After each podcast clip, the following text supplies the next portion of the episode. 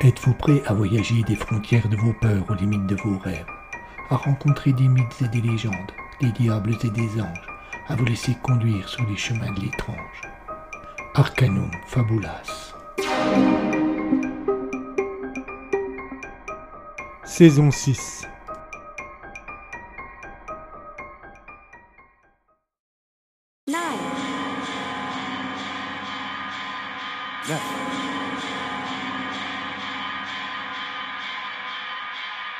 Knowledge.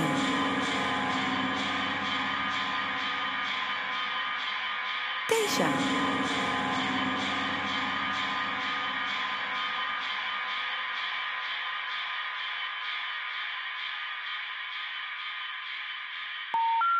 The number you have dialed has been changed.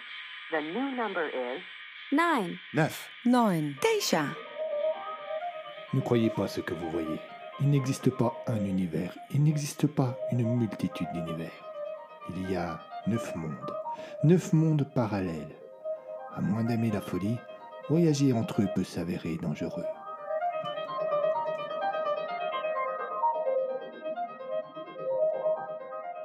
Les neuf parallèles.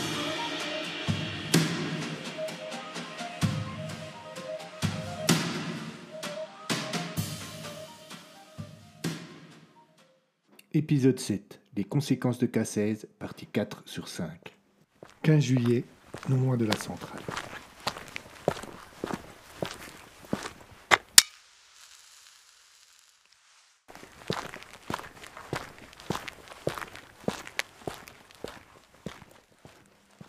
Esteban s'arrêta, alluma sa cigarette et reprit sa marche. D'un coup d'épaule, il remonta la bretelle de son sac à dos qui avait tendance à glisser. Le matin n'était pas encore levé, mais sur l'horizon on distinguait les premières lueurs de l'aube. La température était donc douce. Esteban appréciait les vingt minutes de marche pour se rendre au travail. Un moment de concentration à l'aller et de décompression au retour. Il marchait tranquillement, perdu dans ses pensées, lorsqu'une voix familière l'interpella. Il se retourna et vit deux hommes arriver vers lui au pas de course. Putain, Alban, ne me dis pas que tu me suis. Mais non, mais non. Qu'est-ce que tu vas t'imaginer là? Bon, bah alors, qu'est-ce que tu fous là? Rien, je me balade avec mon ami Paul. À 5 heures du mat, tu te fous de ma gueule? Le beau-frère ne répondit pas, mais parut d'un seul coup un peu gêné. Il se racla la gorge. Tu, tu n'as toujours pas changé d'avis? Non, répondit Esteban, juste avant de tourner les talons et de reprendre son chemin en ignorant les malautrus. Alban hésita et jeta un regard interrogateur à Paul. Ce dernier, d'un geste de la tête, lui fit comprendre qu'il devait insister. Cherchant à se débarrasser des deux importuns, Esteban avait sérieusement accéléré le pas, et son beau-frère dut courir pour le rattraper. L'ayant rejoint, il l'attrapa par le bras, mais Esteban se dégagea d'un geste brusque. Il n'eut même pas à ralentir le pas. Je t'en prie, laisse-moi t'expliquer. Après une brève hésitation, le grand sec s'arrêta et regarda avec colère le frère de sa femme. Ok, tu as dix secondes. Merci. Ne perds pas ton temps. J'ai compris que tu ne voulais pas trahir tes nouveaux employeurs, et franchement, je respecte ça. Je te demande qu'une chose. Si au cours de l'expérience de demain tu as le moindre doute, appelle ici et nous viendrons. Il tendit un bout de papier griffonné qu'Esteban saisit sans la moindre hésitation et glissa dans sa poche avant de saluer et de reprendre son chemin.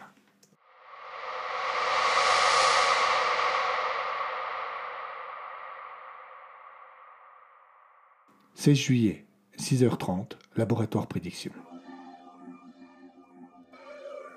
Voilà, le jour était là. Après tous ces mois de travail, après toutes ces difficultés, le jour était là. Karl Laval avait les mains moites. Il se mordillait la lèvre en permanence et n'avait pas fermé l'œil de la nuit. Il présenta ses papiers au point de contrôle, puis gagna le parking du personnel. Avant de descendre de la voiture, il souffla un grand coup. Tout va bien se passer, dit-il à haute voix pour s'en convaincre lui-même.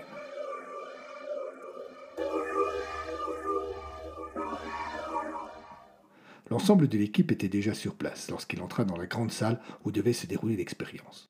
Il salua chacun avec un petit mot personnalisé. Tous savaient qu'ils étaient à l'aube d'un grand jour.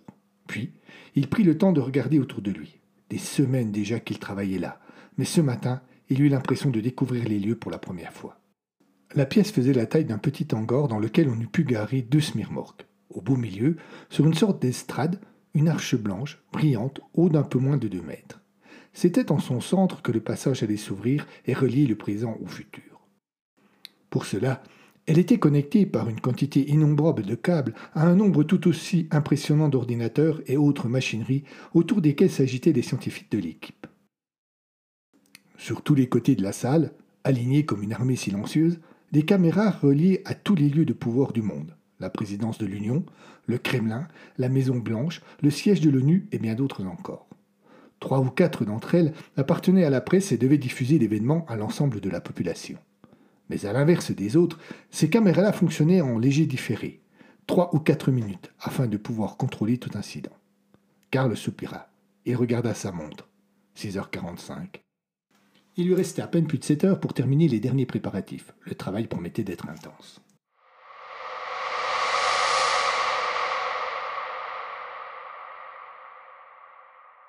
16 juillet, 7 heures, centrale Pléthore. Esteban glissa la clé dans la serrure et poussa avec peine la lourde porte. Il prit soin de la verrouiller derrière lui et de remettre en route le système d'alarme. Ouf, sa dernière ronde était terminée. Il était soulagé de disposer d'une heure de repos bien méritée. Le vestiaire de l'équipe de sécurité pour y déposer son arme et son talkie, puis se rendit dans la salle de convivialité pour y prendre un café. Deux de ses collègues somnolaient devant le poste de télévision allumé. Aux actualités, il n'était question que de l'expérience qui allait se dérouler ce jour, et Esteban avait du mal à réaliser qu'il se trouvait aux premières loges car la centrale était toute poche du laboratoire du professeur Laval et lui fournirait l'énergie nécessaire. Ce jour-là, il avait en charge la sécurisation des sous-sols du centre et il n'aurait pas l'occasion de voir autre chose que les longs couloirs des bétons et les évacuations des égouts. Le café était infect, mais il était chaud et c'était déjà beaucoup. Il s'installa à côté de Paco, un de ses deux collègues avachi sur le canapé, et ce faisant, tira ce dernier de sa torpeur. Bon sang, il est quelle heure? Un peu plus de sept heures. Tu as déjà fini ta ronde? Ah, Je veux deux heures que je tourne. Paco soupira et, au prix d'un effort surhumain, s'extirpa du siège. Le visage et l'uniforme froissés, il commença par se frotter les joues pour leur redonner un peu de vigueur, et il tira sa chemise pour lui rendre un aspect plus présentable. Il bougonna un peu et se dirigea vers le vestiaire. Esteban s'allongea et ferma les yeux. Il n'avait qu'une heure pour dormir. Il ne fallait surtout pas perdre de temps.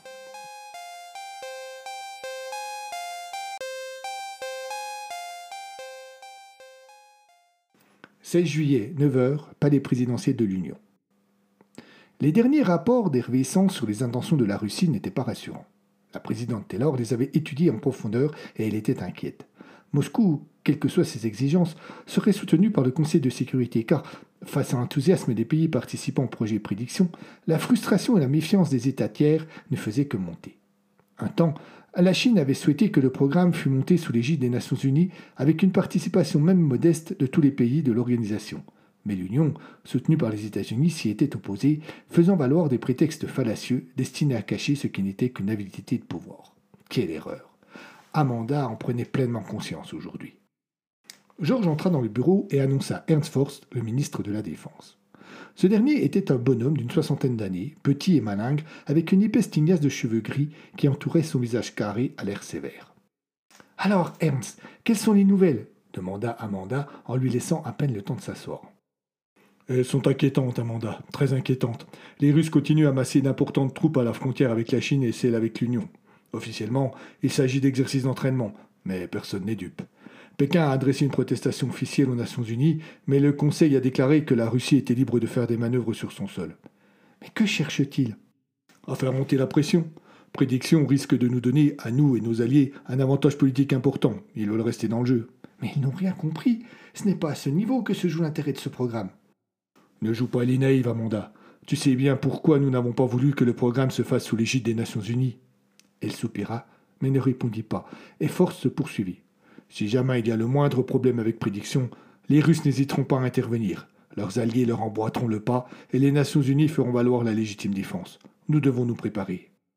Je suis certaine qu'il n'y aura aucun problème avec prédiction. Amanda, s'il te plaît. Si nous activons le plan bouclier, nous allons encore faire monter la pression d'un cran. Si nous ne le faisons pas, nous nous mettons en danger. Amanda prit une seconde de réflexion. Bien, allons-y. Force fut soulagée de cette décision et prit congé immédiatement. Un travail colossal l'attendait. Amanda, pour sa part, fit un grand effort pour se concentrer.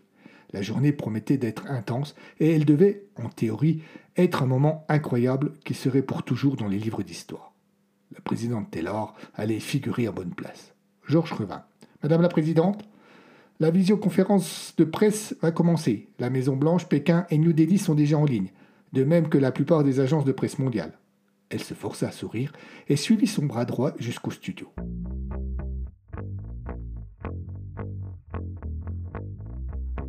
Avant de lancer prédictions, chacun des chefs d'État dont le pays était partie prenante du projet allait s'exprimer pour la postérité. Amanda ne put s'empêcher d'imaginer la frustration des Russes. 16 juillet, 9h45, laboratoire prédiction. Paul Grosset n'était arrivé sur place très peu de temps après Karl Laval.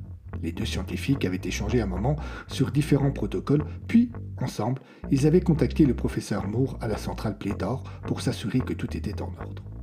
Comme à son habitude, ce dernier s'était montré sûr de lui et rassurant. Les derniers détails mis au point, chacun était entré dans le rôle qu'il s'était choisi. À Laval, la gestion technique et scientifique du projet, à Grossen, les relations publiques. Paul avait donc gagné la salle de presse flambant neuve et équipée de toutes les ressources techniques pour communiquer avec le monde. Il avait patiemment attendu que les chefs d'État des cinq pays participants s'expriment devant la planète entière. Puis, quand on lui avait passé la parole, à 9h47 précise, avec juste deux minutes de retard sur le timing, il avait expliqué les protocoles.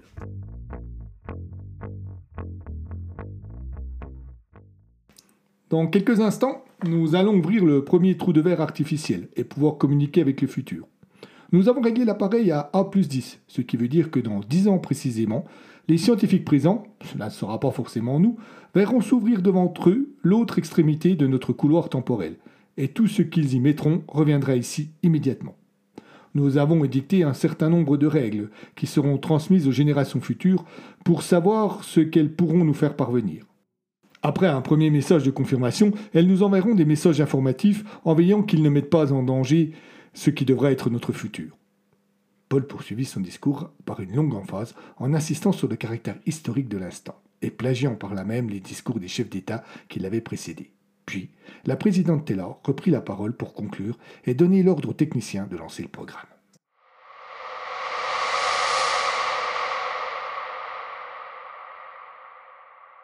« 16 juillet, 10h05, salle de contrôle du projet Prédiction. L'aménagement de la salle de contrôle du plus grand projet scientifique de tous les temps n'avait absolument rien d'exceptionnel. On était bien loin des grandes rangées de pupitres du centre de Cap Canaveral qui veillaient au bon déroulement des missions spatiales, et on était encore plus éloigné de tout ce qu'aurait pu imaginer un scénariste de James Bond pour le repère du super méchant. Il n'y avait là qu'une dizaine de bureaux bon marché installés en rue, et sur chacun d'eux un ordinateur dernier cri et divers câbles qui couraient partout dans la pièce. Une grande baie vitrée permettait de voir en contrebas la salle principale où se trouvait le portail et où allait se matérialiser le trou de verre. Car Laval et neuf scientifiques originaires de tout pays participants terminaient le dernier contrôle avant de lancer le go. Pour compléter cette équipe, une quinzaine de techniciens s'affairaient autour du portail. L'atmosphère était curieusement calme et silencieuse. Il était impressionnant de voir comment chacun était concentré et savait précisément quelle tâche il devait accomplir. Le téléphone de Laval sonna. Professeur Laval? Professeur Moore. Les générateurs ont atteint le potentiel demandé. Nous allons ouvrir les vannes. Très bien. Il raccrocha, prit une courte respiration, tandis que tous autour de lui s'étaient immobilisés et le regardaient en silence. C'est parti. La tension monta en flèche d'un coup, et les claviers se mirent à crépiter. Des chuchotements de plus en plus forts, de plus en plus présents résonnèrent. L'aventure allait atteindre son apogée. Une série de voyants s'affichèrent sur l'ordinateur numéro 2 et passèrent successivement au vert. Le professeur Ming, qui était devant, valida un certain nombre de données et lança à haute voix Puissance OK. Une série de chiffres s'afficha sur l'ordinateur numéro 3 et Mike Binaire, qui était devant, annonça que les accumulateurs étaient chargés. Chacun à leur tour, les opérateurs validèrent la phase qui les concernait. Et à chaque fois, sur son ordinateur, Laval voyait s'afficher une confirmation. Petit son aigu se mit à résonner, continu et désagréable. Les techniciens, fascinés et un peu inquiets, s'écartèrent sans quitter le portail des yeux. De son côté, Laval tapa sur son clavier une série d'instructions bien incompréhensibles pour le Kidam. Il ouvrit le micro qui lui permettait de communiquer avec la salle principale. Vous pouvez procéder au raccordement secondaire. Les techniciens raccordèrent alors au support sur lequel était posée la machine divers câbles et tuyaux avec rapidité et précision. C'est à ce moment que le professeur Ming intervient. Attendez, baisse anormale de la puissance. Karl vérifia l'information sur son écran et lâcha un juron avant de décrocher son téléphone. Bon sang, Moore, qu'est-ce qui se passe chez vous? On a une baisse de la puissance et le processus s'est enclenché. Vous voulez tout faire capoter? Euh, attendez, je vérifie. Ici, euh, tout est normal. Sur son écran, Laval voyait l'aiguille continuer à descendre. Eh bien, pas ici, et cela ne peut venir que de pléthore. Euh, si j'enclenche le deuxième régime, nous risquons d'entrer dans la zone instable. Si vous ne le faites pas, vous allez foutre en l'air toute l'opération. Il y eut un court silence et Moore donna son accord. Quelques secondes plus tard, Ming exulta. L'énergie est revenue à son point optimum. Karl consulta son écran une ultime fois. Ouverture Il valida la dernière ligne de commande. Le petit son aigu se transforma en bourdonnement plus soutenu. Il y eut un flash de lumière blanche au milieu du portail, un second et un troisième, puis la lumière resta présente et s'étendit comme pour remplir la totalité de l'arche, comme si on y avait fixé un tissu épais. Maintenant, elle commença à changer de couleur pour passer au vert. Le bourdonnement s'accentua. Laval eut la confirmation sur son écran que la communication avec le futur était établie. Le trou de verre était actif et cela fut confirmé par trois notes longues et gardes qui résonnèrent dans la salle de contrôle et durent faire de même de l'autre côté du vortex. La, do. Il s'agissait d'un code unique destiné à identifier chaque connexion. En quelques secondes, une minute tout au plus, le premier message allait arriver.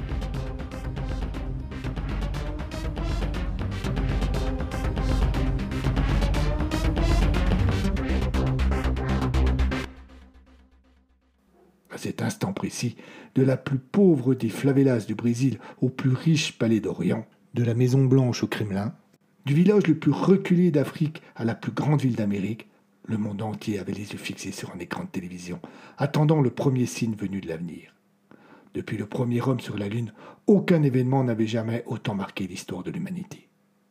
Mais voilà, ce jour-là, ce jour historique, il ne se passa rien. Une minute. Laval fixa inquiet le portail. Deux minutes. Il se pencha sur son ordinateur pour vérifier les données. Aucun doute, la communication était établie. Trois minutes. Il demanda aux neuf opérateurs de vérifier tous les points et aux techniciens de s'assurer des connexions. Quatre minutes. Un étrange stress commença à l'envahir. Cinq minutes. Le téléphone sonna. À l'autre bout, la présidente Taylor. Je, je ne comprends pas, madame la présidente. Tout est en ordre. La communication est fiable. Il nous faut une explication. Nous allons interrompre la retransmission et avec l'accord de nos partenaires, c'est moi qui vais prendre la parole à la télévision pour expliquer ce qui s'est passé. J'ai besoin de réponses. Je, ne comprends pas, Madame la Présidente. Cela ne me suffit pas, professeur. Il me faut une explication. Huit minutes. Le professeur Gossen fit irruption dans la salle. Laval, qu'est-ce qui se passe? Je, je ne sais pas. Enfin, Laval, le monde entier nous regarde. Euh, je ne sais pas, je vous dis, laissez-moi tranquille, laissez-moi chercher. Neuf minutes. La retransmission fut coupée et la salle de conférence de la présidence de l'Union apparut sur les écrans du monde entier. Amanda Taylor allait prendre la parole, mais elle n'avait rien à dire pour expliquer ce qui s'était passé. Dans le même temps, Laval coupait l'alimentation de prédiction et refermait le trou de verre.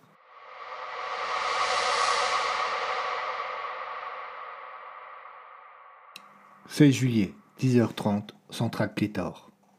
Comme beaucoup de personnes dans le monde, Esteban écouta avec intérêt l'intervention de la présidente, curieux de savoir ce qui n'avait pas fonctionné. Assis sur le vieux canapé de la salle de convivialité, il sirotait son huitième café, toujours aussi infâme. Amanda Taylor se contenta de banalité et fit comprendre, en substance, que personne ne savait ce qui s'était passé, ni pourquoi le futur n'avait envoyé aucun message. Esteban put la dernière gorgée de sa tasse et, en posant cette dernière sur la petite table devant lui, déclara avec amertume. Tout ce fric pour un truc qui ne marche pas, bordel. Qu'est-ce que t'en sais? demanda Paco qui somnolait à ses côtés. Tu as bien vu Rien Cela ne marche pas Paco s'étira et ouvrit les yeux. Il se redressa et toisa son collègue.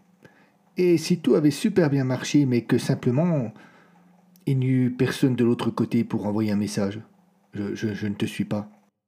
Ils ont visé dix ans. Euh, Peut-être que dans dix ans, l'humanité n'existera plus Jamais Esteban n'avait envisagé cette option.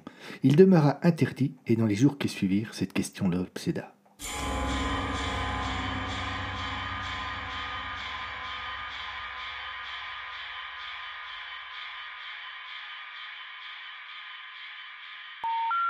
The number you have dialed has been changed. The new number is 9 9 9 9 les neuf parallèles. À suivre.